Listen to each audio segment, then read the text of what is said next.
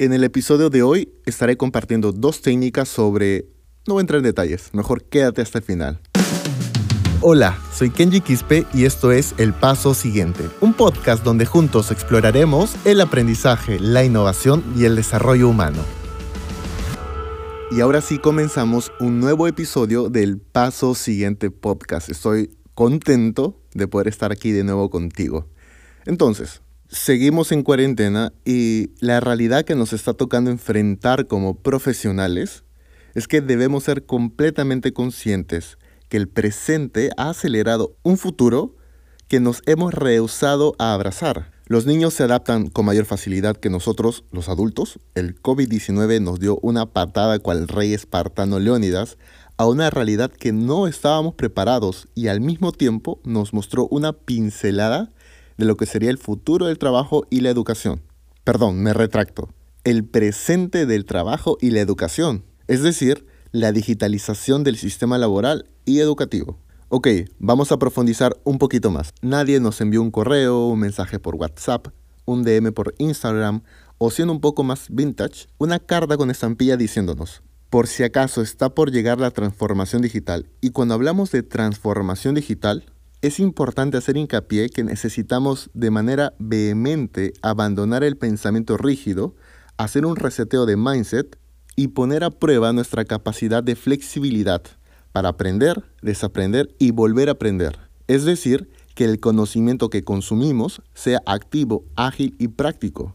No hemos sido entrenados, o mejor dicho, nosotros mismos no nos hemos entrenado para adoptar en nuestro modus operandi una cultura digital. Dicho de otro modo, hacer exactamente lo mismo que hacíamos en el trabajo presencial ahora frente a una plataforma virtual no es tener cultura digital, la digitalización del conocimiento no es pasar de una información a un PDF o subirlo a la nube. O una clase que era presencial, ahora hacer exactamente lo mismo de manera virtual. Por eso te quiero mencionar dos competencias trascendentales que necesitamos desarrollar con urgencia en nuestro rol como profesionales. Número uno, ya no basta aprender, sino impulsar el autoaprendizaje en las organizaciones, porque nadie sabe mejor lo que tiene que aprender que la misma persona. En otras palabras, nuestro perfil profesional es un prototipo que recurrentemente debe ser actualizado. Como lo decía Sócrates, actualizar la competencia. Para amplificar un poco más esta idea, la habilidad más importante que las organizaciones van a valorar en la fuerza laboral es la capacidad para aprender. En inglés, learn ability. Y ojo, aquí no termina porque de nada sirve tener una cisterna o una represa de tanto conocimiento si al final no lo estamos usando de manera sabia, útil y simple.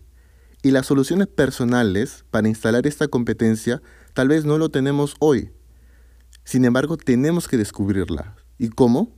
Bueno, con hambre de conocimiento y una gran cuota de curiosidad. Y como eternos aprendices tenemos que dejar de ser consumidores de conocimiento para evolucionar y ser creadores de conocimiento. Entonces, la capacidad de aprender nos brinda la oportunidad de abandonar modelos mentales que obstaculizan el desarrollo de nuevas habilidades y que no sirven en el presente. Y bueno, me surge esta pregunta. ¿Cómo instalo nuevos modelos mentales que me permite ser el protagonista de mi propio aprendizaje? ¿Cuál es el nuevo paradigma que enfrentamos en la educación? Y cuando digo educación, no solo me refiero a las escuelas, sino también a las empresas, y hoy más que nunca las áreas de aprendizaje y desarrollo comienzan a tener mayor visibilidad como entes que crean las condiciones para impulsar ese autoaprendizaje. Es decir, de todas las habilidades que en los últimos años hemos adquirido en nuestra caja de herramientas, debemos repreguntarnos si la capacidad para aprender está incluida dentro. Y si no, es tiempo de comenzar a generar instancias en donde podamos entrenarla. Y con esto quiero pasar a la competencia número 2, que es la disciplina. Como saben, Disciplina es cambiar un placer inmediato por un placer del futuro. Abrir nuestra mano y soltar aquello que nos genera placer inmediato por aquello que nos dará un verdadero beneficio en el futuro. Y la verdad es que todos somos disciplinados, tú y yo lo somos. Somos disciplinados para levantarnos a una hora específica en el día, somos disciplinados para tomar poca agua, somos disciplinados para procrastinar algunas tareas, somos disciplinados para hacer ejercicios o somos disciplinados para nunca hacer ejercicio. Es decir, todos somos disciplinados, pero no necesariamente esa disciplina nos está llevando al estadio o el estilo de vida que nosotros queremos. Ahora, ¿qué tiene que ver la disciplina con el autoaprendizaje o con la capacidad para aprender? Y es que de nada sirve que yo genere instancias para crear mi propio aprendizaje si yo no lo puedo sostener en el tiempo, si no lo vuelvo un hábito, una costumbre, un ritual. Por ello les comparto dos técnicas útiles para entrenar el músculo de la disciplina. Número 1. Enfrenta un dragón del tamaño que tu espada pueda vencerlo. ¿Qué quiero decir con esto? Muchas veces erramos en la intención de entrenar nuestra disciplina queriendo pasar de 10 a 100. Entonces, para tener disciplina tenemos que comenzar con cosas pequeñas. Escoge una única batalla que puedas luchar. Yo quiero estudiar a una hora diaria, quiero ir todos los días al gimnasio, quiero comer más saludable, quiero dejar de entrar a las redes sociales, etc. Tú escoge. Entonces, de todos los comportamientos que te gustaría cambiar, solo escoge el dragón que quieres vencer y que tu espada tiene las condiciones para vencerlo. Porque cada vez que tú ganas, el músculo de la disciplina está siendo entrenado. Técnica número 2. Consigue guardianes. Son personas que vas a involucrar para que aquel comportamiento sea instalado en tu vida. Científicamente está comprobado que nosotros operamos mejor cuando somos observados por otras personas. O sea, si nosotros dependemos solo de nosotros mismos para fortalecer nuestra disciplina, es más probable que nos autosaboteemos. Para ello tiene que ser una persona objetiva, que sea dura con el comportamiento y que le tengas confianza. Te reúnes con esa persona y le dices, guardián, yo quiero que me preguntes todos los días por ese dragón que yo estoy luchando e intentando vencer, ya sea por un mes o tres meses o el tiempo que tú determines ten ese guardián monitoreándote y podrás tener certeza que tu nivel de compromiso con la instalación de ese nuevo comportamiento va a ser más exitoso. Ahora, la herramienta está en tus manos. Tú decides si quieres utilizarla o no. Sin embargo, vuelvo a recalcar lo mismo que mencioné al inicio. Estamos atravesando una realidad difícil y hoy, más que nunca, necesitamos tomar acción masiva para enfrentar esta realidad como profesionales.